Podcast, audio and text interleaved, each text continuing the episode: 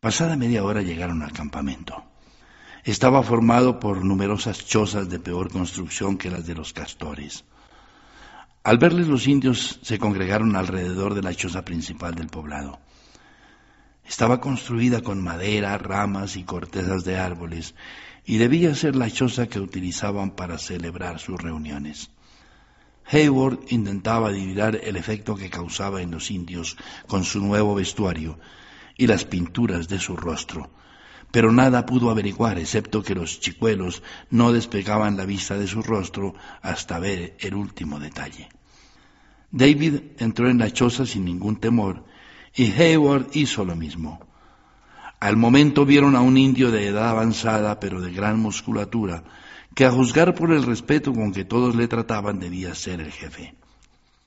Duncan no pudo comprender las palabras que le dirigió, pues lo hizo en el idioma de los hurones, pero por el tono de su voz y los gestos supuso que sus palabras no eran hostiles. El comandante habló en francés más sencillo que sabía. El gran padre me ruega, por ser hombre que conoce el arte de curar, que venga a ver a sus hijos los hurones de los grandes lagos para preguntarles si hay algún enfermo. A las palabras de Hayward siguió un largo silencio. Todos le miraron como para cerciorarse de que sus palabras eran verdaderas. Entonces el jefe, que le miraba con tanta atención como los demás, preguntó, ¿Los astutos canadienses se pintan? Cuando el jefe indio se encuentra entre sus padres blancos, respondió el comandante con el mayor aplomo que pudo, se dejan poner la casaca blanca y visten como los blancos. Del mismo modo yo quiero vestir como visten mis hermanos, entre los cuales me encuentro y estoy pintado como ellos lo están. Un murmullo de aprobación indicó al joven que el elogio había sido aceptado y respiró contento de no haber inspirado sospechas entre los hurones. Se disponía ya a lanzar una mayor explicación sobre su profesión y la misión que se le había encomendado, cuando unos salvajes gritos retumbaron en la choza. La repentina y horrible interrupción hizo dar a Duncan un salto de su asiento, pero trató de serenarse y salió de la cabaña como lo hicieron los demás para enterarse de lo que sucedía. Un grupo de guerreros avanzaba entre los parabienes y gritos de triunfo de los compañeros. Aún quedaba suficiente luz en el cielo para ver que los guerreros traían colgados de sus cintos las cabelleras de algunos hombres blancos que habían caído en su poder. Todos se contagiaron del éxtasis salvaje y feroz que sufrían los guerreros.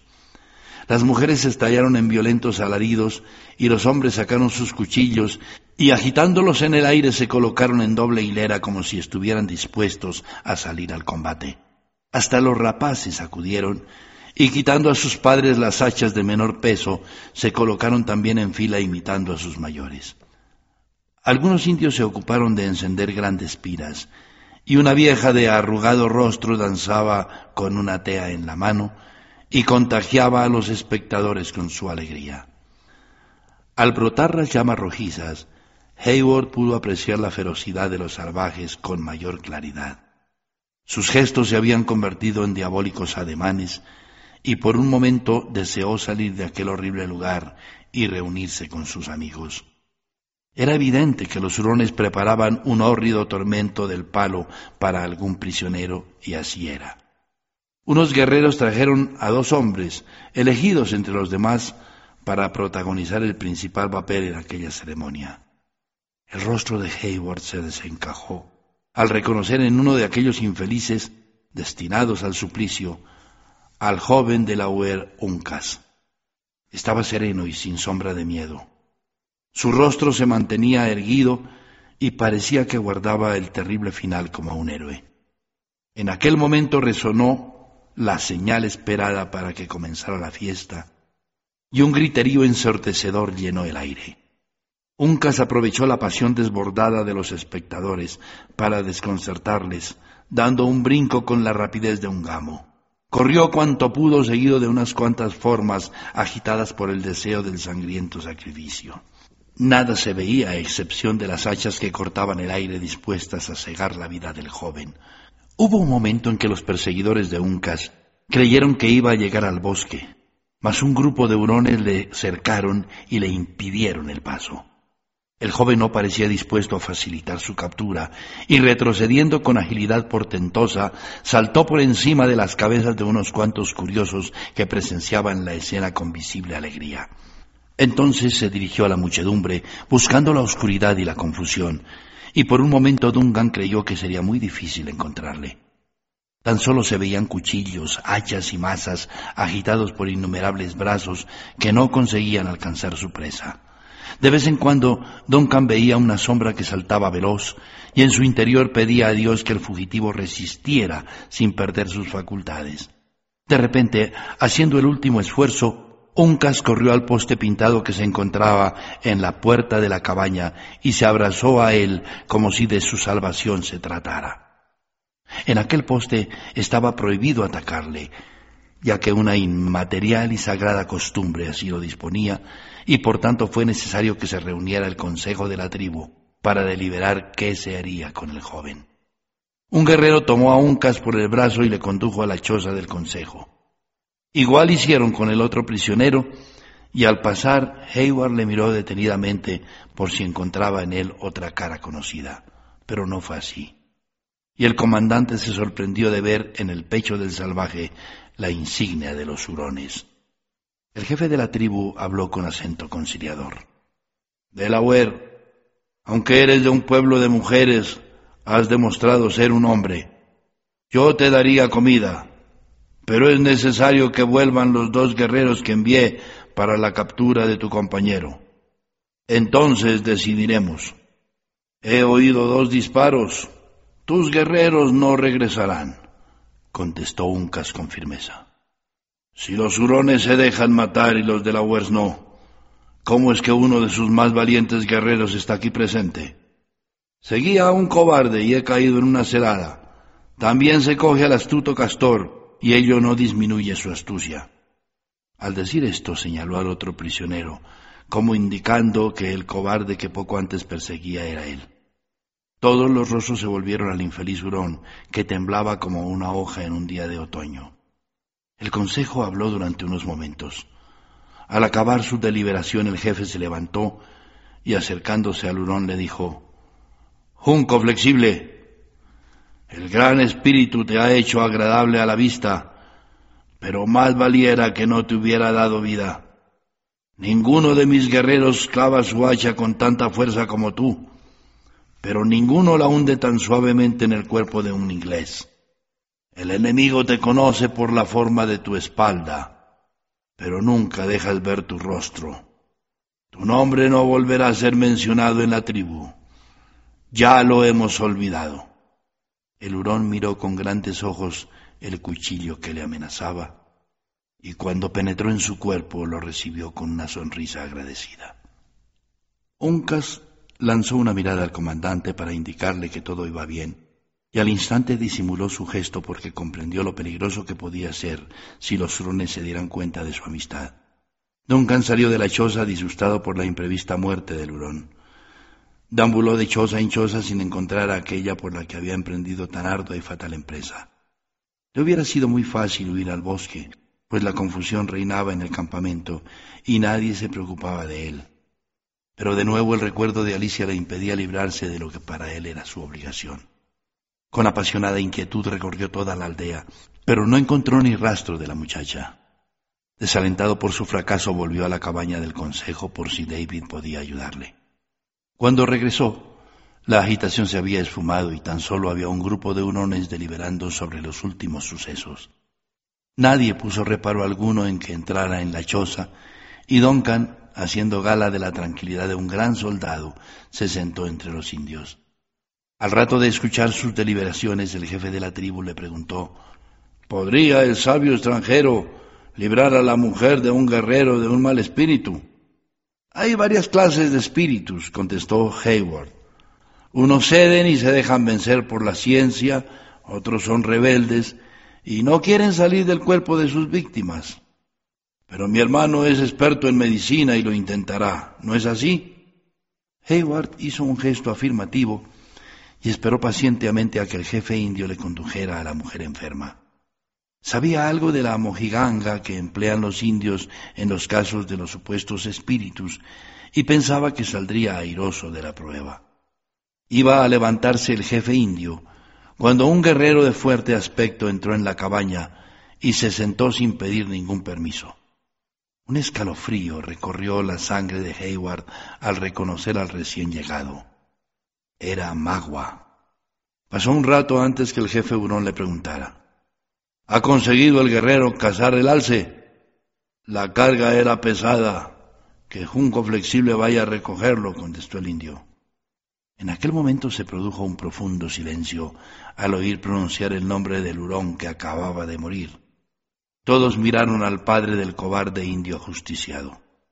Este miró a los presentes y dijo a Magua, Era mentira. No tenía ningún hijo que se llamara Junco Flexible él era un cobarde y su nombre no se repetirá en esta aldea. Magua recibió la noticia con la cruel indiferencia de quien está acostumbrado a estos sucesos, y con tranquilidad comenzó a fumar la pipa que otro guerrero le había preparado. Uno de los jefes explicó a Magua, los de la han rondado nuestra aldea como los osos alrededor de las colmenas. Los de la de los lagos, exclamó Magua. No, los que llevan faldas de mujeres en las orillas de los ríos. Uno de ellos está con nosotros, contestó el jefe, señalando con el dedo a Uncas. Y no le han arrancado la cabellera a mis jóvenes guerreros. Sus piernas eran ágiles y se ha batido como un hombre. En lugar de manifestar la curiosidad normal por ver al prisionero, Magua siguió fumando con la indolencia que le caracterizaba cuando no tenía que emplear su astucia. Pero cuando terminó su tabaco, se levantó y miró al prisionero que con mirada insolente fijaba sus ojos en él. Durante cerca de un minuto, estos indomables guerreros mantuvieron sus ojos uno en el otro sin mover los párpados. Uncas pareció aumentar la estatura. Por su rigidez y arrogante postura parecía un dios de mármol, dispuesto a lanzar sobre su enemigo una llamarada que le aniquilara en un segundo. Magua cambió su indiferente rostro por una expresión de viva alegría y en voz alta pronunció, ¡Le Aguil! ¡Le Aguil! El nombre de Uncas inmovilizó a los presentes.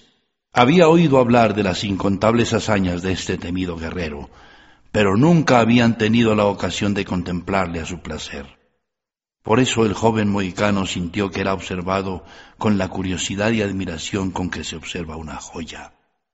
El nombre de Serf Aguil, con el que le conocían todas las tribus, se fue extendiendo desde la cabaña hasta la aldea, y en un instante todos los hurones repetían su nombre sin poder ocultar su respeto ante el joven guerrero. Magua avanzó hacia el prisionero con gran arrogancia, y le dijo en el tono más vengativo que pudo, Moicano, morirás sin que nadie pueda salvarte. El astuto hurón comprendió que había llegado la ocasión de librarse de tan terrible enemigo y no desaprovechó la ocasión para contar con fuerte voz las aventuras pasadas en la isla de Glen. La astucia de la Long Caravan y la muerte de los hurones, Magua relató despacio las virtudes de los hurones que habían muerto en la empresa, sin omitir nada que pudiera despertar la simpatía de los oyentes hacia los que perdieron la vida de mano de Ser Fagil, de la Long y de sus compañeros. ¿Están enterrados los huesos de mis guerreros en nuestro cementerio? preguntó para dar más efectivismo a su discurso. No, no lo están, y duermen en la fría tierra siendo pasto de los lobos y las animañas. ¿Ha de quedar esto así? ¿Entrarán en el país de los justos sin armas y sin vestidos? ¿Qué pensarán nuestros padres de la tribu? Hermanos, no olvidemos a los muertos. Un piel roja no olvida nunca. Carguemos sobre nuestra espalda la muerte de este de la Huer, y que acompañe a nuestros guerreros en el bosque y sirva su cuerpo de comida a las alimañas. Nuestros guerreros nos piden auxilio, aunque no les oigamos, y la muerte de este de la les dejará satisfechos. Imposible describir el efecto que las palabras del astuto Magua produjeron en el auditorio. Un guerrero más exaltado que los demás blandió su hacha y sin pensarlo la lanzó en dirección a la cabeza del prisionero. Uncas vio relucir el hacha en el aire, pero no hizo nada por apartarse de la mortífera arma. El hacha se clavó a pocos milímetros, incluso cortó la pluma que adornaba su penacho. Pero el valiente mohicano no cambió su expresión serena y atrevida. Magua, satisfecho de ver el impacto que sus palabras habían producido, dijo con voz suave, No, ahora no. Es necesario que todos puedan ver la muerte de este Delaware. El sol tiene que brillar para su vergüenza. Las mujeres tienen que ver temblar sus carnes o nuestra venganza sería un juego de niños. Ahora llevadle donde haya silencio. Veremos si puede dormir esta noche y morir por la mañana. Nuestros guerreros quedarán vengados. Magua, demasiado excitado por la escena que acababa de presenciar, no se fijó en la presencia de Hayward, y envolviéndose en su manta salió de la cabaña dispuesto a reparar sus fuerzas.